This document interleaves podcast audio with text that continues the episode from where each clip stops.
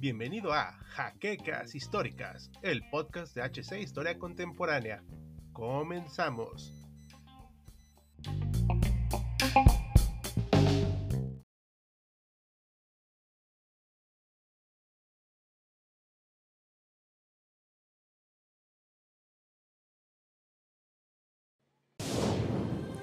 Bienvenidos a HC Historia Contemporánea, la página histórica por excelencia.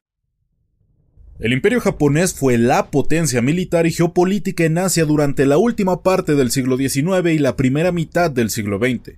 La consolidación de su armada como medio de combate efectivo permitió una completa dominación en su zona de influencia, y gracias a esta autoridad descuidaron otros aspectos de su ejército, como bien lo fueron los carros de combate.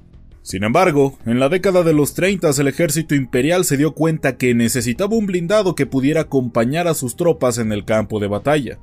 Debido a sus constantes proyectos expansionistas y ambiciones territoriales que naturalmente debían pisar tierra, es en este punto donde surgió el Type 95 Hago. Bienvenidos historiadores a una nueva entrega de Achtung Panzer, donde conoceremos los detalles peculiares del tanque más famoso del imperio japonés, el Type 95 Hago, un tanque que estuvo bastante tiempo en servicio. Y como nosotros queremos ser tan longevos o mucho más que este tanque, los invitamos a colaborar a nuestro lado en Patreon, siguiendo el enlace que verán en la descripción de este video, donde podrán patrocinarnos desde un dólar. Y como ya es habitual, su manita arriba, suscripción al canal, pulsar la campana para las notificaciones de nuestros videos, comentar y sobre todo compartir este contenido nos ayuda a alcanzar un público más grande y sin más preámbulo, comencemos. Las políticas imperialistas de Japón se vieron acompañadas de diferentes requerimientos militares, entre ellos un nuevo blindado que fuera más ágil que el tanque medio Type 89, una máquina considerablemente lenta. Durante las campañas de Manchuria, se notó que este blindado apenas podía alcanzar los 25 km por hora, complicando en gran medida los planes militares que se tenían. Por ello, Tommy O'Hara del Departamento Tecnológico del Ejército pidió el diseño de un tanque que fuera veloz y eficaz. Hasta este momento, los tanques de Japón habían sido copias de otros blindados de la época de las distintas potencias occidentales, siendo el Type 89 el primero en ser construido en Japón, usando como base los esquemas del Mark C británico. Debido a esta dependencia del extranjero, se decidió que los blindados del futuro serían diseñados y construidos en su totalidad en tierras niponas, por lo que este tanque ligero resultó ser el primero de su tipo completamente original y pensado para las necesidades específicas del imperio del sol naciente. El primer prototipo se diseñó entre 1933 y 1934, tras lo cual iniciaron las pruebas de su desempeño y calidad. Su peso inicial fue de 7.5 toneladas, con una velocidad máxima de 40 km por hora. Alcanzaba una autonomía inicial de 209 kilómetros, los cuales fueron incrementados hasta los 250 kilómetros en los últimos modelos. Sus medidas constaban de 4.38 metros de largo, 2.06 metros de ancho y 2.13 metros de altura, con capacidad para llevar a una tripulación de tres integrantes. El conductor, el comandante, que también realizaba la labor de cargador, y el artillero. Para ello se ideó un sistema de vista dentro del tanque, con aperturas para el conductor que le permitían mirar hacia dónde se dirigía, protegido por cristal blindado. Una novedad para su tiempo. Lo que sí mostró su dudosa visión fue que casi ningún tanque se equipó con radio, lo cual impedía una mejor organización y despliegue de unidades en el campo de batalla, y que a la postre le costó mucho al ejército japonés. Su blindaje consistía de 12 milímetros en su punto más fuerte, Contaba con un arma de 37 mm como cañón principal, así como una ametralladora de 6.5 mm para defensa contra la infantería. Se eligió como motor el Mitsubishi Diesel de 6 cilindros con 120 caballos de fuerza, el cual se ubicó en la parte trasera del vehículo. La misma compañía se encargó de la fabricación y ligeros cambios al diseño del carro, pero en esencia se respetó el diseño, pues el original resultó ser bastante adecuado para el apoyo a la infantería, motivo por el cual se desarrolló este vehículo. Una de las características más interesantes y hasta cierto punto novedosas de este tanque fue su suspensión de manivel en sus orugas, siendo impulsadas por las dos ruedas dentadas delanteras. Ambas ruedas se suspendían con dos brazos en cada lado, teniendo a su vez dos ruedas de retorno. Aunque era un detalle útil para permitir una flexibilidad en su manejo, también representó retos desde el inicio, ya que rebotaba con gran fuerza en terreno irregular, lo cual hacía que los tripulantes no pudieran manejar adecuadamente el tanque a cualquier velocidad. Esto se solucionó en parte con un brazo que conectaba ambos juegos de ruedas de rodaje. Sin embargo, se decidió agregar una placa de asbesto para mantener la estabilidad del tanque y cuidar del calor a sus tripulantes, permitiendo que se pudiera mover mejor este blindado. Entre junio y agosto de 1934 se presentó el prototipo, siendo alabado por la División de Caballería del Ejército, pues lo consideraba un vehículo ideal para el apoyo y por su maniobrabilidad y velocidad. Por el otro lado, la infantería no quedó convencida del diseño, quienes consideraron que no sería de suficiente apoyo y que su arma de 37 milímetros resultaría insuficiente para el combate, así como tener un blindaje demasiado escaso, para llegar a un acuerdo, una brigada mixta de infantería y caballería le puso a prueba en el norte de Manchuria durante el invierno para observar su rendimiento y adaptación a las necesidades de combate en la zona, que era el frente bélico más importante y grande en ese momento para el imperio japonés. Al comprobar su eficacia en aquel tiempo, simplemente decidieron ordenar este blindado y cancelar el Type 92 que se estaba pidiendo con anticipación. Con todos los preparativos realizados se ordenó el inicio de la producción en serie en 1935, pero con ligeras modificaciones respecto al diseño original, como el interior del vehículo, que permitió un acomodo más eficaz de sus tripulantes, aunque no varió el número de los mismos. A pesar de todos los rediseños y retrasos, la infantería nunca quedó del todo convencida del tanque, pues consideraban que su blindaje no era el ideal para el combate y mucho menos su arma ya que era relativamente débil incluso para los estándares de la época.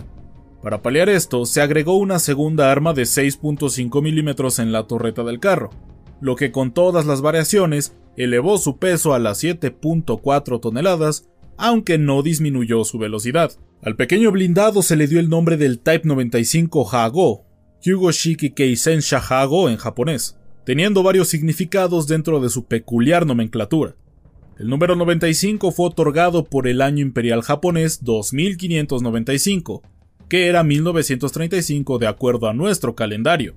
Hago puede ser interpretado como tercer modelo, pero también puede ser leído como Kego, que puede traducirse como tercer vehículo ligero. Contrario a lo que se podría pensar, esta producción de tanques no detonó de inmediato en 1935, año de su aprobación definitiva. En 1936, Mitsubishi solo entregó 31 blindados teniendo que dar contratos de construcción a otras empresas para concluir la orden. Fue en 1938, con el auge de la Segunda Guerra Sino-Japonesa, cuando empezó a detonar su producción, alcanzando su punto más alto entre ese año y 1943, con aparentemente más de 2.000 tanques construidos para el esfuerzo bélico. No se tienen cifras exactas de su producción debido al registro tan pobre que llevó el ejército imperial japonés, sobre todo a causa del inicio de su debacle militar a partir de 1942. En el aspecto de combate, el Type 95 mostró gran capacidad y eficacia en el territorio manchura y durante los combates contra el ejército revolucionario chino y contra las fuerzas soviéticas en 1939 aunque lamentablemente su delgado blindaje podría ser fácilmente víctima de los cañones antitanque de 45 milímetros de sus enemigos rojos. A pesar de esto, lograron destruir numerosas unidades blindadas del enemigo, mostrando que era un carro confiable aunque de poca resistencia al castigo, por lo que al final sí fueron derrotados y tuvieron que llegar a un acuerdo de cese al fuego. Sin embargo, su atención se dirigió hacia el Pacífico Sur, escenario donde fueron luz y sombra. Al enfrentarse a las fuerzas de la Commonwealth y de Estados Unidos, se toparon rápidamente con que el Type 95, que para 1941 tenía ya 6 años en circulación y 8 de haber sido ideado, que si bien era similar a blindados como los Stuart, podía ser destruido fácilmente por cualquier cañón antitanque a disposición de sus enemigos. Aunque en un principio tuvieron éxito debido al factor sorpresa y a la poca capacidad de respuesta enemiga, no se puede negar que frente a los tanques estadounidenses como el M3 Lee, estaban en franca desventaja, pero debido a las condiciones de los terrenos de jungla de las islas Filipinas, Burma y Malasia, pudieron imponerse ante sus rivales. Claro que esta superioridad no duró demasiado. En 1943, el pequeño Type 95 estaba en la ruta de volverse obsoleto. Había cumplido una década desde su concepción sin importantes cambios, salvo algunas actualizaciones en su cañón, pero nada que pudiera cambiar el sentido de la guerra. Además, se enfrentó al M4 Sherman haciendo su primera aparición en combate en 1942 y que con su blindaje de 90 mm y su cañón de 75 mm, simplemente el pequeño japonés no tenía manera de hacerle frente. Aunque es evidente que siguieron combatiendo, los Type 95 habían sido superados no solo por sus rivales blindados, sino por las armas antitanque traídas por los soldados estadounidenses, como la de 37 milímetros que perforaba y dejaba incapacitados a los carros japoneses. Evidentemente su tiempo como carro de combate había acabado, pero debido a la incapacidad del imperio japonés de crear uno nuevo en suficientes números, se le siguió utilizando hasta literalmente el fin de la guerra.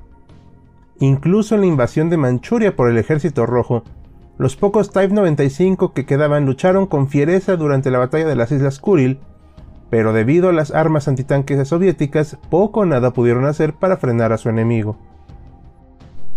Aunque fue un buen tanque para su concepción en la década de los 30, evidentemente su diseño estaba totalmente desfasado una década después.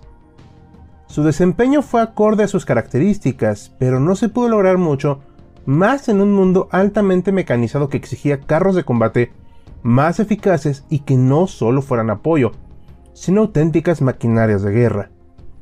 Pese a todo esto, recordemos que el concepto inicial del vehículo fue el de proporcionar apoyo a la infantería, contando incluso con un botón en la parte trasera del vehículo para poder comunicarse la tripulación de Hago con sus compañeros de armas. Además, tenía una excelente fiabilidad mecánica que lo llevó a ser usado por otros países tanto asiáticos como occidentales, poniendo como ejemplo a la propia Francia, nación que utilizó algunos de estos para retomar su colonia en Indochina. Al final del día, el Type 95 Hago realizó bien su tarea inicial, fracasando como un vehículo multipropósito por una nación que no había necesitado priorizar su doctrina militar en tierra, y que cuando intentó modernizar sus blindados ya era demasiado tarde. Pero nadie puede negar que nuestro carro de combate de hoy hizo bien su trabajo en su momento. Y esto es todo por esta nueva entrega de Actum Panzer. Les recordamos que este video es posible gracias a nuestros mecenas como José Andrés Sánchez Mendoza y nuestros otros contribuidores que estás leyendo en pantalla, a quienes agradecemos de corazón. Nosotros somos The Outlander y Hal despidiéndonos y nos veremos a bordo del próximo vehículo. Hasta la próxima.